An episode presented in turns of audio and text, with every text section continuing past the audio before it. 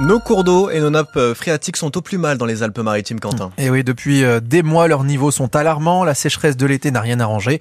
Alors pour en parler, ce matin, on reçoit quelqu'un qui observe de près nos rivières, nos fleuves et nos lacs. C'est le président de la Fédération de pêche des Alpes-Maritimes. Bonjour Jean-Luc Serruti. Bonjour. La situation de nos cours d'eau, de nos nappes phréatiques, ça vous inquiète, j'imagine?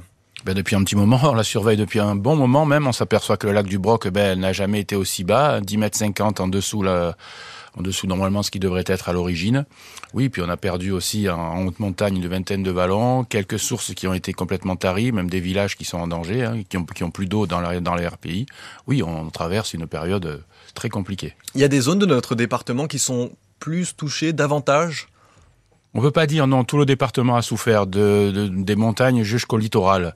Tout le monde a pris là cet été, euh, on l'a pu le constater, on n'a pas eu de pluie et c'est pas les quelques pluies qu'il a fait là euh, depuis 3 4 jours là qui peuvent arranger quoi que ce soit, c'est pas suffisant. Jean-Luc Serrutier, on, on, a assisté à un changement progressif ou alors brutal concernant le, niveau euh, de l'eau dans notre département? Bon, ça fait quelques années, c'est progressif, hein, ça fait quelques années qu'on voit qu'il y a de moins en moins d'eau dans les rivières, de moins en moins d'eau dans nos fleuves et nos petits vallons. Oui, c'est un constat assez alarmant qu'on constate depuis une dizaine d'années.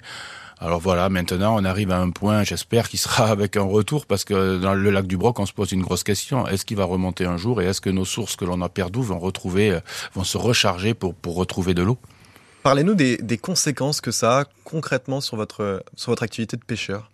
Mais en plus, il n'y a pas que ça, il n'y a pas que le manque d'eau, parce qu'on a aussi une montée de température. Et ce qui fait que la montée de température modifie aussi le milieu, puisque nous, les truites, par exemple, si c'est notre indicateur numéro un, eh ben, elles vivent pas au-dessus de 20 degrés. Donc, quand on a des rivières qui montent au-delà de 22, 23 degrés sur des secteurs qui normalement dépassent pas la température de 18, ça crée énormément de perturbations, oui. La truite euh, est menacée dans les Alpes-Maritimes? Elle commence à l'être, oui. Elle commence à l'être parce qu'il y a justement ce réchauffement, parce qu'il y a le manque d'eau, parce qu'il enfin, il y a beaucoup de facteurs qui font que euh, ben, elle est en danger. Il y a d'autres espèces? Ben bien sûr, on a, des, ben, on a des espèces endémiques comme le barbeau méridional qui lui est vraiment issu du bassin méditerranéen et qui lui aussi se retrouve en souffrance sur les périodes de, de, de reproduction. Par exemple, on voit qu'il y a de moins en moins de reproduction de ce poisson. Est-ce qu'à l'inverse, euh, bon, la, question est, un petit peu euh, provocatrice volontairement. Est-ce qu'à l'inverse, euh, ce manque, ce manque d'eau, ces, ces, niveaux de rivière très très bas, ça nous éviterait des, des crues comme on a pu connaître il y a deux ans avec la tempête Alex? Non, au contraire, ça va en amener. Non, c'est l'inverse. Hein. vous savez, quand une éponge, quand une éponge, elle est sèche, l'eau elle passe par dessus. Ben là, on va être exactement dans le même phénomène au niveau de la pluie, c'est-à-dire que la terre aujourd'hui est sèche, elle n'est pas gorgée d'eau qui pourrait absorber comme peut faire une éponge. Là, l'eau elle va glisser dessus et le temps qu'elle se charge, il faut des petites pluies de quelques jours pour qu'elles se chargent, qu'elles redeviennent un peu souples et euh, spongieuses pour qu'elles puissent absorber l'eau qui va tomber sur les terres. Là, ça va glisser. Ça va glisser, c'est évident. Quoi. Mmh. On parlait d'espèces menacées. Euh, au-delà même de la disparition de certaines espèces, le, cycle de reproduction des, poissons aussi euh, peut vraiment être perturbé par ces niveaux d'eau. Il est lié justement au cycle de l'eau. Vous savez, en général, une rivière et un fleuve marche de la même manière, c'est-à-dire qu'on a des crues d'automne qui, elles, euh, sont naturelles, provoquent le nettoyage, de la rivière avec une montaison des eaux et avec un chargement de la phréatique. On a une période d'étiage d'hiver qui est compensée par la, par la chute de neige en général, qui, elle, après, va redonner des petites crues de printemps qui vont recharger les rivières et surtout qui vont charger la phréatique. La neige, c'est son numéro un, c'est de recharger la phréatique. Puis on se retrouve avec des étiages d'été. Une fois que ce phénomène est équilibré, derrière, on a des reproductions qui, elles, se passent en général en janvier-février, en période où il y a justement... Euh, on va dire des étiages d'hiver, euh, c'est là que se passe la reproduction et où la température ne monte pas au-delà de 12-13 degrés au niveau de l'eau. Parce que c'est important, que on va dire que les gestations des poissons et la reproduction des poissons est liée aussi à la température de l'eau. Mais du coup, la, conséquence, c'est que les, les, poissons ne pourraient ne ne plus se reproduire ou se reproduirait à un autre moment dans l'année? Ben, Ça modifie. On s'aperçoit qu'on a des reproductions beaucoup plus tardives que ce qu'on avait avant. Donc voilà, au début, c'était au mois de novembre qu'on commençait à avoir les premières euh, reproductions. Là, ben non, c'est décembre, des fois même janvier, février. Ça recule un peu le phénomène. Et c'est gênant que les poissons se reproduisent plus tard?